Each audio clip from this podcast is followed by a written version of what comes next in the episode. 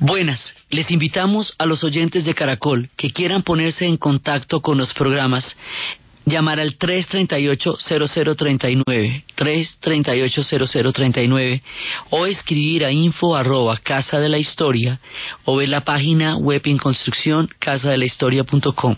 Hoy vamos a ver el infierno, Some y Verdum.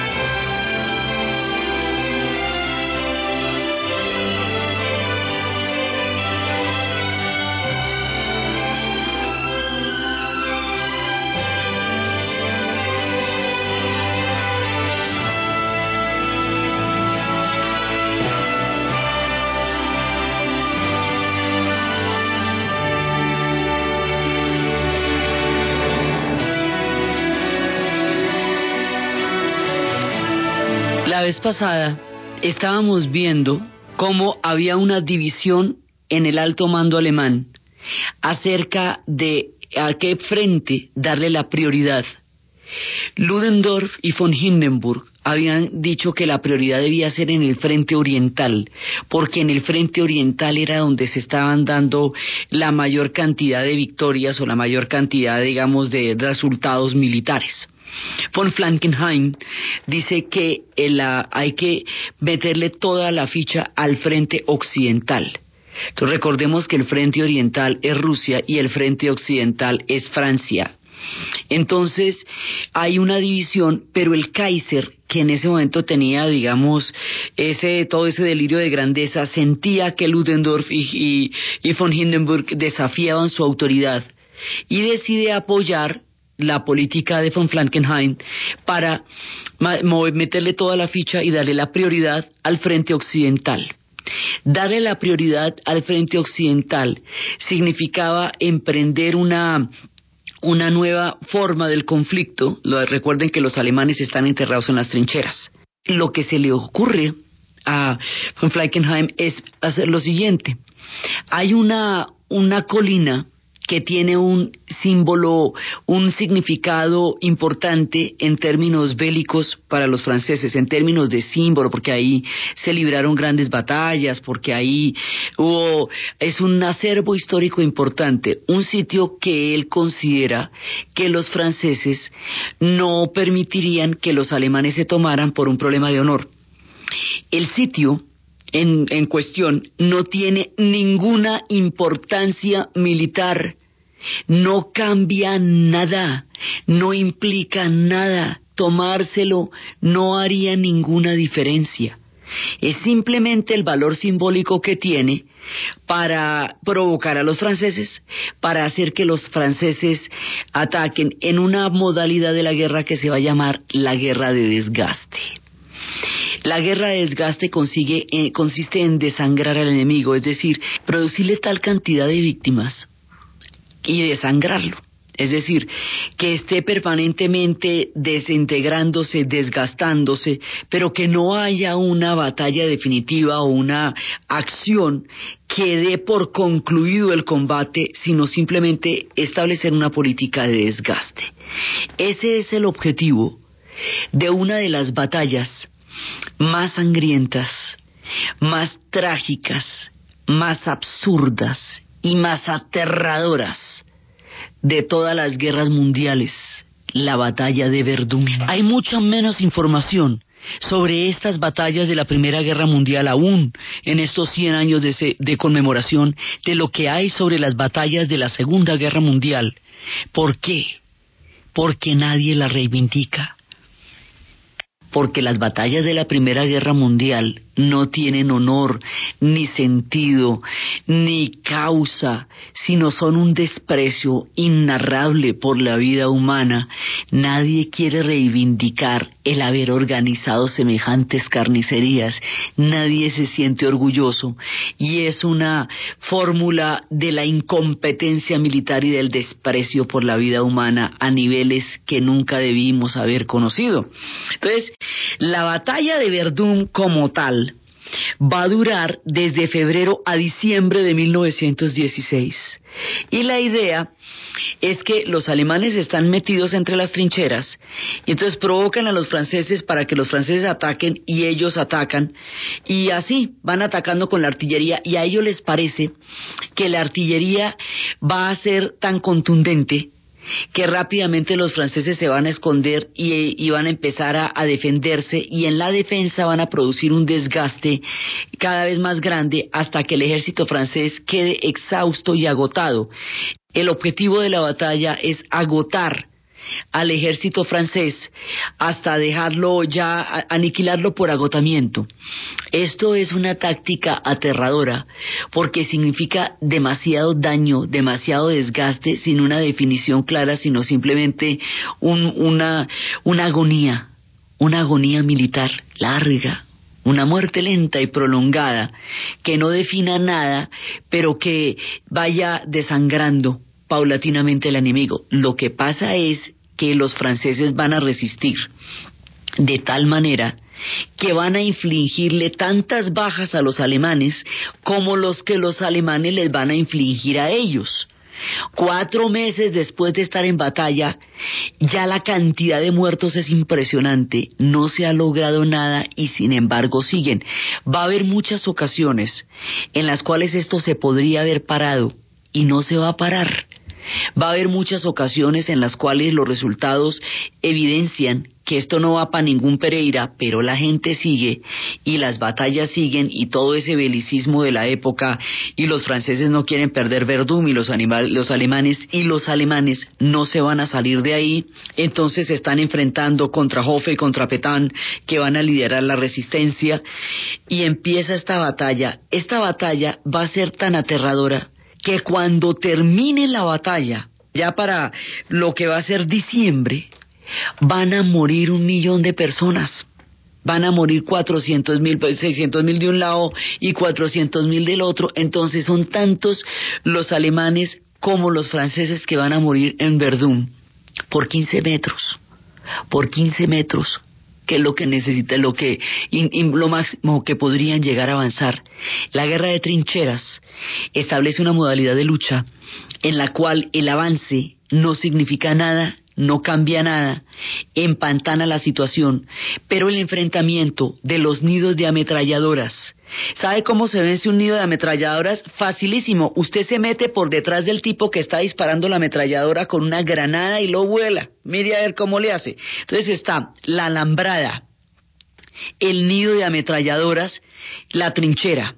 Entonces usted a rato sale de la trinchera y dispara, o a rato sale de la trinchera y le disparan. Eso es todo. Entonces, o dispara o le disparan. Ahí hay lanzallamas. Y cuando se echan esos lanzallamas en las trincheras, pues eso se incendia. Ahí hay guerras, hay armas químicas, gas mostaza. El gas mostaza, como habíamos visto, no tiene una eficacia militar contundente, y entre otras cosas porque el viento se lo lleva en cualquier dirección y como el viento no es ideológico, entonces pues le caía también a los alemanes. Por eso en las películas se ven con las máscaras de gas, porque había gas mostaza. Estas armas químicas, como habíamos dicho la vez pasada, nadie le paró bolas. Al poco tiempo de haberlas usado los alemanes, las empezaron a usar los aliados también. Y una vez que la usaron unos y otros, se empezó una carrera que tuvo su primer episodio ahí y que va donde va. Y es todo el desarrollo de las armas químicas. Entonces hay que detenerse a pensar cómo le puede ocurrir a alguien que para derrotar al enemigo haya necesidad de quemarle los pulmones, las plantas de los pies, enseguecerlo, someterlo a un ardor terrible y de ahí para adelante todo el desarrollo de las armas químicas, que es producir sufrimiento, enfermedad, tortura, malestar y la muerte por envenenamiento. Entonces esto, digamos, desde ahí hasta el episodio de la, del secuestro de los chechenos en el teatro, en donde tanto el secuestro fue una barbaridad como la utilización del gas por parte del ejército ruso, desde ahí hasta el gaserín que se usó en los campos de concentración, desde ahí hasta el gaserín que se usó en el atentado de los, de los, de los metros en Tokio, todas las armas químicas que se usaron en Irán y en Irak durante los años de guerra, todos los experimentos químicos, toda esa maldad insondable, toda esa oscuridad tenebrosa en la cual estamos sumidos todavía y, con, y en abismos aún más profundos, empezó en las trincheras de la Primera Guerra Mundial y pasó desapercibida, fue, digamos, vista con horror, pero nadie evidenciaba el potencial tan maligno que tenía la utilización de este tipo de armas en, la guerra y cuáles barreras se estaban cruzando al hacerlo. Entonces, los lanzallamas, entonces, el gas mostaza, entonces, los nidos de ametralladoras, la gente metía en los huecos de las trincheras. De febrero a diciembre han pasado las lluvias y han pasado las nieves y ha pasado todo. Eso se llena de ratas, se llena de epidemias, eh, la gente mutilada. Hay una novela de un hombre que peleó del bando alemán y la escribiría más adelante porque no pudo volver a dormir nunca más después de que terminó la guerra. Se llamaba sin novedad en el frente y es de Raine María Lemarque y es la historia de un soldado que cuenta un solo día en estas esquemas de batallas de la Primera Guerra Mundial. Un día en que mueren tantísimos hombres, en que, en que van siendo mutilados, en que están desesperados, y como no pasó nada significativo, porque nunca pasaba nada significativo, por eso no terminaba la batalla, el parte militar de esa jornada fue el día transcurrió sin novedad en el frente, en español, en inglés se traduciría como todo tranquilo en el frente occidental, all quiet in the western front. Este personaje escribió ese libro porque no pudo volver a dormir, pero cuando lo publican ya es para la época de la segunda, cuando el belicismo vuelve a prender motores en Alemania y lo van a prohibir. Estas historias del frente son desgarradoras, porque son la mortandad de una generación entera, sin ninguna causa, porque la sangre de los muchachos es el instrumento principal de la batalla, o sea, una guerra de desgaste Significa que es poner a la gente a morir y a morir y a morir para derrotar al otro y mandar a los suyos a morir y a morir y a morir para derrotar al otro. Con ese esquema militar tan estúpido, una generación entera fue enterrada en los campos de Europa. Esa generación es la que les digo que no tiene ningún tipo de... Eh, no, no es redimible el capital humano perdido en una guerra, porque uno no sabe ¿Cuántos de los campos, de la gente que está enterrada en los campos de Europa, hubiera podido encontrar la cura contra qué enfermedades, o, hubiera hecho qué cosas en el arte, o hubiera promovido qué tipo de secretos que la humanidad nunca conocerá porque yacen bajo los campos de una generación perdida en la batalla de Verdún? Esta batalla resulta siendo una carnicería absurda. los militares tienen una inconsciencia total sobre la vida de los soldados y no les importa porque la sangre de estos muchachos es el, eh, eh, digamos, es la materia prima con que la batalla se desarrolla. Eso es lo que significa una guerra de desgaste. Es importante desglosar esto porque los términos militares suelen encubrir con eufemismos, barbaridades, atrocidades terribles. Una guerra de desgaste significa utilizar la sangre del otro y la suya propia para mantener una política permanente de agonía militar. Eso es lo que van a hacer en Verdún. Entonces esto se va a volver una, una gran herida, una cicatriz, una chamba sobre, sobre los campos de Francia que todavía está roturada, que todavía está eh, cicatrizada. Son una cantidad de montículos de toda la gente que muere en Verdún y en diciembre se retiran sin haber logrado nada por 15 metros y van a morir un millón de personas ahí. Van a morir muchísima gente de los alemanes y de los franceses y unos y otros quedan exhaustos y es la herida más aterradora. Ya les digo, nadie reivindica estar allá, eso no es una gloria para nadie. Fue una manera absurda y desde el punto de vista del alto mando militar era el desprecio más arrogante y más eh, absurdo sobre el valor de la vida humana. Pero como si fuera poco, después de la batalla de Verdún, del infierno de Verdún. A los pocos meses esto ya estaba convertido en un, en un verdadero infierno. A los pocos meses ardían las trincheras, eh, se expedía el gas, lo, estaban llenas de rata, les echaban los lanzallamas, venía el invierno, venían los fríos, venían las lluvias, los barrizales, todos estos muchachos muertos de miedo, escribiendo las cartas, poniendo las medallas sobre la boca de los fusiles, sobre las bayonetas, que los encuentren diciéndoles a sus padres y a sus madres que no van a volver, sabiendo todos que iban hacia la muerte, sabiendo todos que nadie tenía chance, ni los que atacaban, ni los que defendían, sabiendo que cada día morirían diez mil, cuarenta mil personas. Por eso en el joven Indiana Jones, cuando se hizo la dramatización de esa serie, él, cuando lleva las órdenes de un ataque del frente, se eh, finge un accidente en la moto para que la orden no llegue a tiempo. Y entonces dice que ese día 48 mil muchachos van a, van a vivir un día más. Así era la cosa, un día más. Y después de la batalla de Verdún, como si la batalla de Verdún no hubiera sido una lección histórica de una amargura sin precedentes, viene la de Somme, que es peor. Y la de Somme son los ingleses. Entonces los ingleses apoyan eh, contando con que el ejército alemán está exhausto por el desgaste mutuo que han sufrido alemanes y franceses en Verdún iban a atacar los ingleses a pocos kilómetros de ahí en la batalla de Somme. Y la batalla de Somme reproduce el mismo tipo de carnicería, pero con los ingleses. Entonces, la batalla de Verdún es la carnicería entre los, los franceses y los alemanes. Y la batalla de Somme es la segunda parte de la carnicería entre los alemanes y los ingleses. Entonces ahora le toca el turno a los ingleses y van a poner su batalla y lo mismo.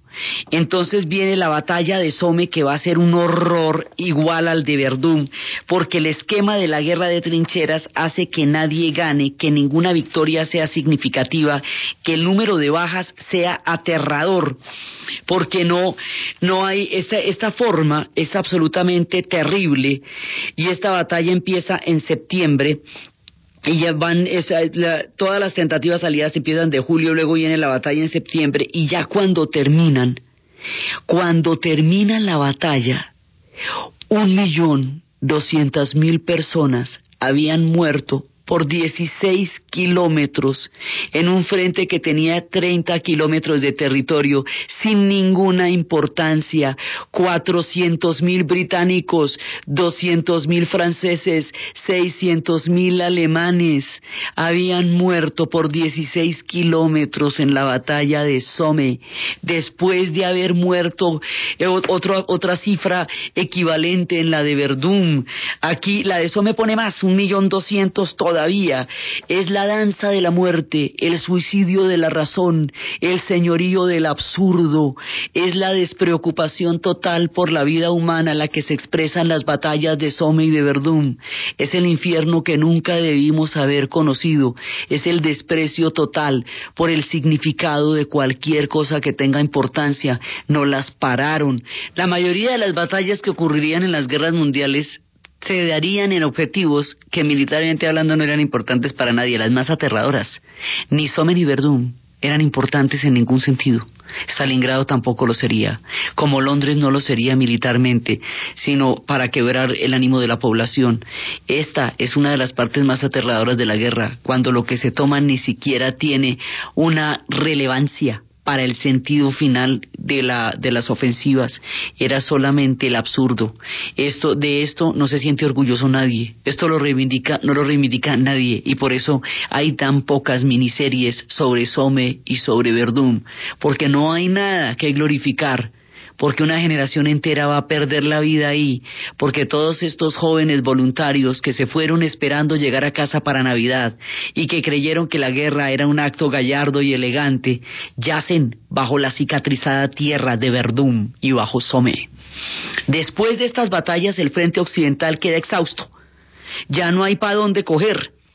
Entonces, obviamente, von, Frankenheim va a ser le va a ser depuesto del mando la historia le va a dar la razón a, en ese momento a Ludendorff y a von Hindenburg quienes van a ser de nuevo eh, rehabilitados en pleno mando por, eh, por parte del Kaiser y se va a seguir la cosa por el lado del frente oriental. O sea, la, la discusión sobre si era el frente occidental o si era el frente oriental quedó aterradoramente clara, dramáticamente clara, catastróficamente clara en los campos de Somme y de Verdún. Entonces se van para el frente oriental. Y en el frente oriental los rusos pegan un ataque. Y cuando se vienen con todas las fuerzas del frente oriental, los rusos van a sufrir un desangre también equivalente, en las mismas condiciones, de un millón de hombres. Y los rusos empiezan a desertar.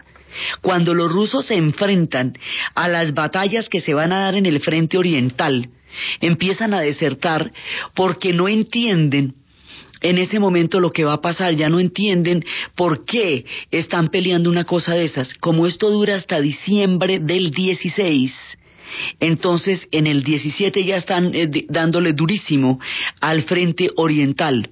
Las batallas sobre el frente oriental van a producir que los ejércitos rusos se descompongan y en el momento en que los ejércitos rusos se descomponen porque el grado de, digamos, de desmoronamiento del régimen zarista en Rusia ya estaba tan avanzado que la corrupción, la especulación, los acaparadores estaban a la orden del día y eran los que mandaban la parada. Entonces se cobraban impuestos altísimos en las ciudades para mantener a los soldados en el frente y esos impuestos quedaban en manos de los acaparadores intermediarios, especuladores y todos los mercaderes de la muerte que hacen su agosto en las guerras y en las tragedias del alma humana.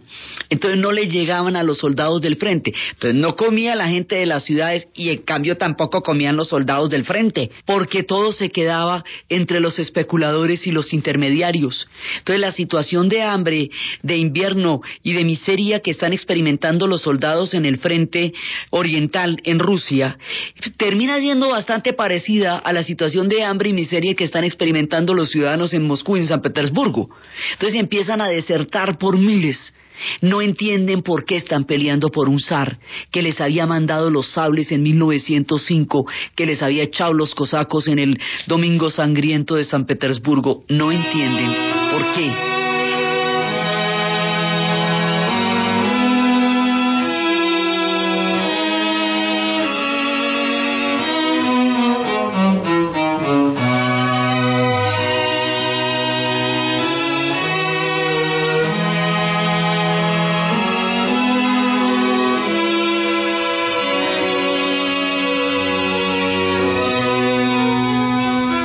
caiga todo menos el amor. Internet de DirecTV. Da la hora en Caracol Radio. En Caracol Radio. Son las 11 de la mañana y 38 minutos. Con DirecTV puedes detener el programa que estás viendo en la sala, irte al cuarto y seguir viéndolo allí. Sí, claro, ¿cómo no? y lo que te perdiste en el medio te lo cuentan.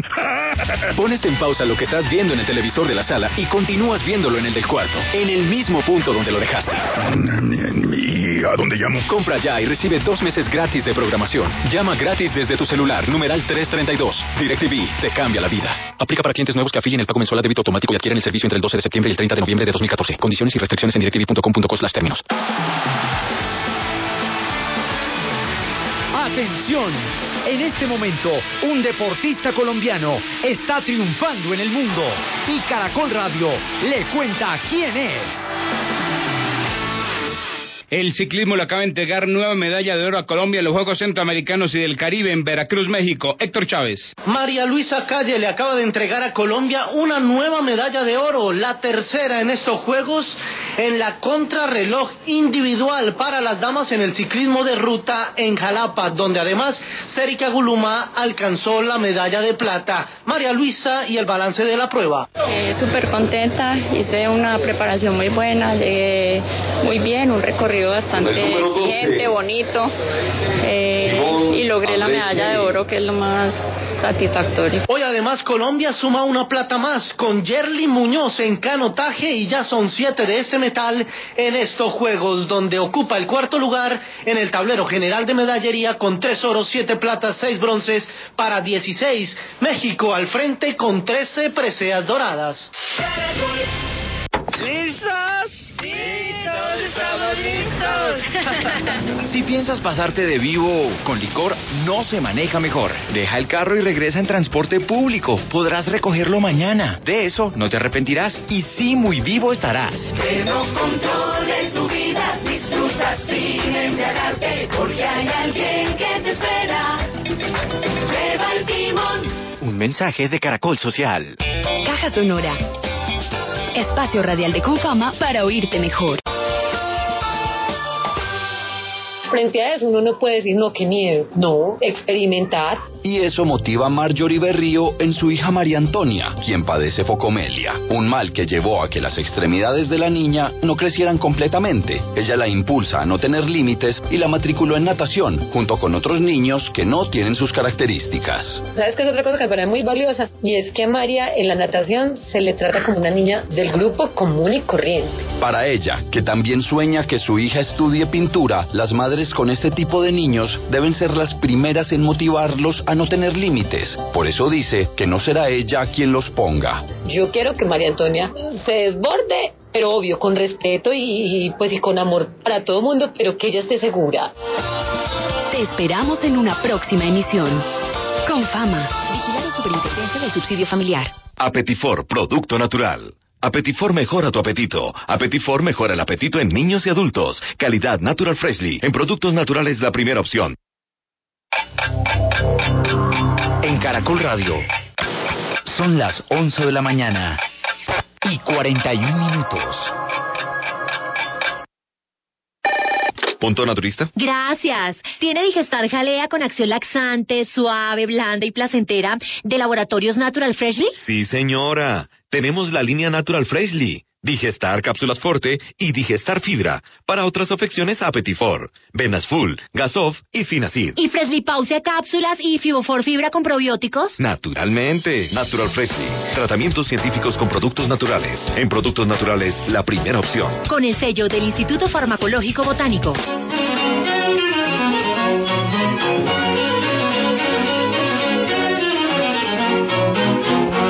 El grado de exacerbación de estos ataques sobre el frente oriental va a producir uno de los hechos más trascendentales del siglo XX.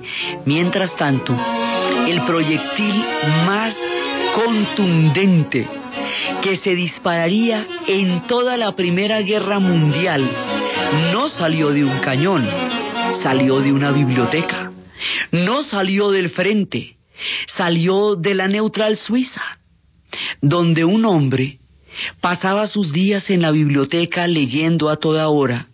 Algunas veces se reunía en el café con los amigos y sostenía acaloradas discusiones. Se le veía como un hombre muy disciplinado y bastante reservado. Cuando iba a la biblioteca, iba a leer a las obras de Hegel y tenía una ceta con Hegel, el antiguo filósofo alemán, a quien leía ávidamente. En una mañana cuentan que no llegó a la biblioteca y que no fue a la cita con Hegel y que nunca más volvió. Este hombre, pensando durante doce años que había fallado en 1905 y habiendo entrado en contacto con el mundo de las ideas europeas, se le ha ocurrido una idea. La idea es la siguiente entrar en contacto con el alto mando alemán, pedirle que le deje atravesar la frontera de toda la frontera de Suiza con Alemania para llegar a Rusia hasta la estación Finlandia con 33 revolucionarios en un tren cuyo pasaje ellos compran, que nadie debe revisar ni abrir y que recorrerá el trayecto durante la noche. El hombre que vía la biblioteca y le propone al alto mando alemán esto se llama Vladimir Ilich Ulyanov. La historia lo conocería como Lenin. Lenin va y le dice a los alemanes, mire, déjeme, yo soy capaz de sacar a Rusia de la guerra. Sacar a Rusia de la guerra era liberar el frente oriental. Era semejante cosa después del descalabro que ha habido en el frente occidental. Liberar el frente oriental sería así nomás. Entonces los alemanes se ponen a pensar muy seriamente, eso lo sabía Ludendorff, eso lo sabía el alto mando. ¿Qué es lo que van a pensar? Dicen, bueno, este proyecto es una revolución obrera. En algún momento se va a devolver ya veremos cuando eso pase qué hacemos. Pero ya hay mucho descontento en las filas alemanas. La gente ya está agotada y cansada de la guerra. Y esto sería una, una, un golpe maestro. Entonces lo autorizan. Mientras tanto en Rusia, lo que ha pasado es que la deserción de los soldados en el frente masivamente va llevando, los va llevando a las ciudades. En las ciudades va a estallar la huelga general de la fábrica Putilov. 36 mil trabajadores paran. El zar ordena que vayan los soldados a reprimir a los ciudadanos de San Petersburgo en la huelga general. Una columna del destacamento de soldados sale para apoyar a los huelguistas de la fábrica Putilov. Y una parte de los soldados fraterniza con los huelguistas porque se da cuenta que tiene mucho más que ver con la penuria y la situación de esos trabajadores que con lo que con su filiación y la lealtad hacia un zar que demuestra no tener ningún tipo de respeto por la vida de sus hombres ni por la vida de su pueblo como los trató en 1905 quedó claro que no le importaban y la manera tan descarnada como mandan a estos soldados a morir en el frente sin ninguna razón. Les ha quitado su lealtad al padrecito zar, los ha hecho fraternizar con la gente de la fábrica Putilov. Y ahí se rompe el ejército al romperse el ejército, una parte apoyará las, las, fuerzas del zar, pero otra parte se va a poner al servicio de la huelga general y va a pelear del lado de los que están en este momento en insurrección. Ha estallado la revolución rusa. Pero en ese momento, cuando estalla la revolución rusa, ahí deponen al zar y Nicolás con su reality, su telenovela con Alejandra Lazarina y el hijo que tiene hemofilia, Lazarina alemana, ¿no? Y el hijo que tiene hemofilia y Rasputín, que es el único que puede pararle los ataques de hemofilia al hijo del zar, al zarevich, y que tiene totalmente gobernada con su superstición y su sanación a la, a zarina y la zarina a su vez gobierna a Nicolás y los otros metidos en el reality de la hemofilia del zarevich y el rancho aquí mejor dicho, para envidia a Rusia, y estos por allá con la cabeza en otro lado, y toda clase de conspiraciones, y el saqueo del Estado ruso por parte de todos los nobles que están viendo la oportunidad de hacer su agosto con el derrumbe del régimen, deciden matar a Rasputín y a Rasputín, ese sí es como Bruce Willis, duro de matar cuatro, le hicieron de todo, lo envenenaron, lo encadenaron, le dispararon, lo tuvieron que hundir en el mar y el hombre salía como si fuera Bruce Willis o Terminator, seguía y seguía vivo hasta que finalmente lo mataron, pero era una cosa increíble que ahí no pueden matar a Rasputin. Entonces, estos con su reality, perdidos por completo de la historia que estaba pasando frente a sus narices, con el desprecio más profundo por el pueblo, van a verse ante la abdicación Nicolás tiene que abdicar después de la huelga general y después de que se parte el ejército. Su hermano, Miguel, lo va a suceder, pero ya es tarde, ya es muy tarde, ya no hay tiempo para los Romanov. Entonces, al poco tiempo, Miguel abdica también. Y al abdicar Miguel, termina una dinastía que empezó en 1616 con otro hombre que se llamaba también Miguel, la dinastía de los Romanov, bajo la cual Rusia conoció el proceso de expansión más grande de su historia. Llegó a ocupar 23 millones de kilómetros cuadrados, la sexta parte del planeta Tierra, bajo la cual se dio el gran, el gran imperio de los zares. Ha terminado con la abdicación primero del zar con su reality y luego de su hermano Miguel sube un gobierno provisional al mando de un personaje que se llama Kerensky. Pero Kerensky no puede sacar a Rusia de la guerra como toda Rusia quiere, porque no puede desconocer el sistema de alianzas que hace que Rusia esté en la guerra. Entonces, como no la puede sacar de la guerra, que es lo que ha detonado la Primera Guerra Mundial, detona la revolución rusa, porque la gente no se aguanta más. Ya se aguantaron la de 1905, la represión, el hambre, el horror, lo que siguió, y a un pueblo hambriado, a un pueblo reprimido, a un pueblo desesperado, a un pueblo humillado, lo van a meter en una guerra mundial donde no tiene ni arte ni parte. Si bien Rusia tenía un proyecto panislavo, era un proyecto zarista. Si bien Rusia tenía un proyecto imperial, era un proyecto zarista. Pero los soldados en el frente, que no habían visto ningún beneficio, ni siquiera de la gloria de un imperio que moría, agónico después de haber perdido la batalla de 1905 con los japoneses, ya no tenía nada por qué luchar y lo meten en una guerra mundial y le ponen el frente oriental y le toca el ataque contra los alemanes y un conflicto de este tamaño por nada, por nada. Entonces empiezan a desertar. Como Kerensky no podía deshacer las alianzas, no podía sacar a Rusia de la guerra. Si no podía sacar a Rusia de la guerra, entonces no podía cumplir ninguna de las expectativas por las cuales la gente se insurreccionó.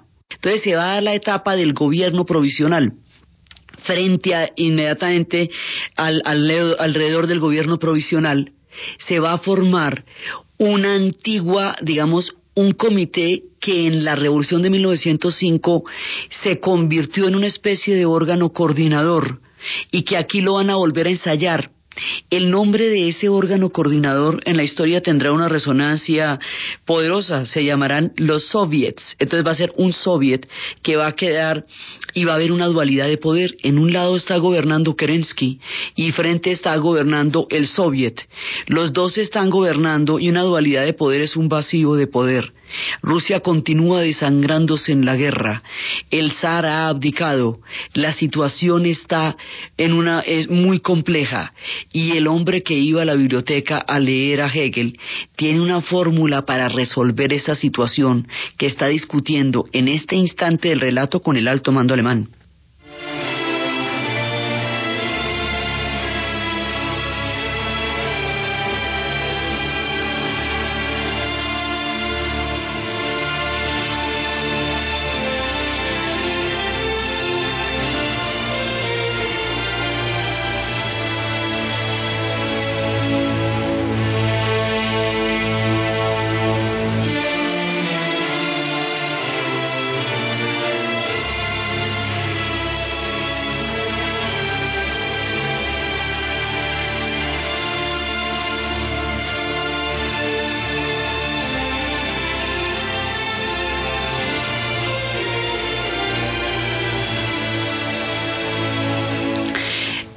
Hombre que iba a la biblioteca les dice que él sabe qué hacer con esa situación y que si lo dejan pasar por la frontera, él está en Suiza.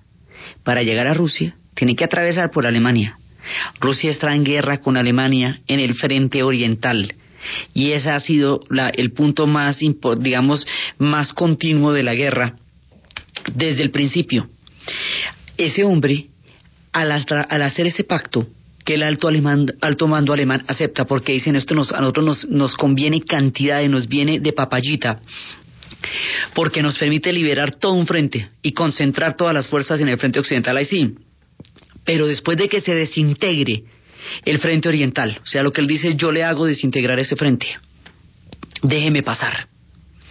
Entonces se pacta, ellos compran su pasaje, van a abordar el tren de noche, son 33 revolucionarios. Van a tomar ese tren, van a atravesar la frontera. Una vez que atraviesen la frontera, Puede esperarlos la horca por traición a la patria, que es lo que llaman pactar con el enemigo para poder llegar allá, o pueden darle liderazgo a la revolución. Cualquiera de las dos cosas va a pasar y se están jugando la vida. Y en las palabras de Stefan Zweig, el gran historiador y biógrafo de todas estas épocas, porque era un visionario de todo cuanto pasaba, decía que en ese tren, decía en los momentos estelares en la historia de la humanidad, decía que ese era el proyectil, el proyectil más contundente que se había disparado en toda la Primera Guerra Mundial. Decía que en ese tren que abordó esa noche y que atravesó la frontera entre, entre, para, entre Alemania y Rusia para llegar hacia la estación Finlandia, iba el siglo XX. En ese vagón, un único vagón, viajaba la historia del siglo XX. Así que va a llegar ese tren hacia la estación Finlandia. Y en la estación Finlandia los pueden ahorcar o les pueden dar el liderazgo. La estación Finlandia, cuando se detiene el tren y finalmente bajan los 33 revolucionarios, y entre ellos está Lenin y también está Trotsky, está llena de banderas rojas, y esas banderas rojas es el símbolo del liderazgo que les dan a ellos para la revolución. En ese momento aún no es octubre, es abril. Y Lenin producía un discurso que se conocerá como las tesis de abril. Algunas de las frases que pronuncia en esa ocasión recorrerán toda la historia del siglo XX, frente a la situación de dualidad de poder entre el gobierno provisional de Kerensky, aún vinculado con el complejo sistema de alianzas que mantiene a Rusia en la guerra, y la propuesta de los soviets de sacar a Rusia de la guerra, que era la propuesta que Lenin venía a apoyar y por la cual le había pedido a los alemanes que lo dejaran pasar, porque él decía, yo sí sé qué es lo que hay que hacer con esa revolución, yo sí sé, porque la de 1905 se perdió porque no tenía ningún proyecto, pero esta sí yo sé, yo sé cuál es el cuento, yo llevo mucho tiempo estudiando, yo la he analizado, yo sé cómo encauzarla, déjenme llegar allá. Cuando llega allá, pronuncia un discurso y dice la famosa frase, frente al, poder, al gobierno provisional y la dualidad que tiene con los soviets, él va a decir lo siguiente, todo el poder para el soviet, ningún apoyo al gobierno provisional. Paz y pan, las tesis de abril, sacar a Rusia de la guerra, crear comida para la gente que está muriendo de hambre, que es todo el pueblo, todo el país, y darle el apoyo al soviet y quitarle el apoyo al gobierno provisional todo el poder para el soviet, ningún apoyo al gobierno provisional. Pero es abril, no es octubre. Mientras tanto tendrán que ocultarse y se van a ocultar hasta que el momento llegue. El momento va a llegar en octubre de 1917, cuando una señal luminosa sobre el río Neva va a ser la clave para la toma del Palacio Tauride, del Palacio de Invierno y el comienzo de la revolución bolchevique. La historia de cómo sucederá eso y cómo eso cambiará el rumbo completo del siglo XX, así como de la Primera Guerra Mundial, es lo que vamos a ver en el siguiente programa. Entonces, desde el infierno de Verdún, desde el absurdo de Somme, desde la pérdida irreparable de una generación bajo los campos de Europa, las heridas de los grandes escritores que llevarían a Tolkien a crear un mundo maravilloso para de alguna manera reponer todos los horrores de esta guerra, los límites que se trascendieron, la muerte del emperador, el tren que llevaba la historia del siglo XX en su, traslado por toda la frontera hacia la estación Y los acontecimientos que se estaban cocinando para determinar la historia de la humanidad de ahí en adelante, en la narración Diana Uribe, en la producción Jessy Rodríguez y para ustedes, feliz fin de semana.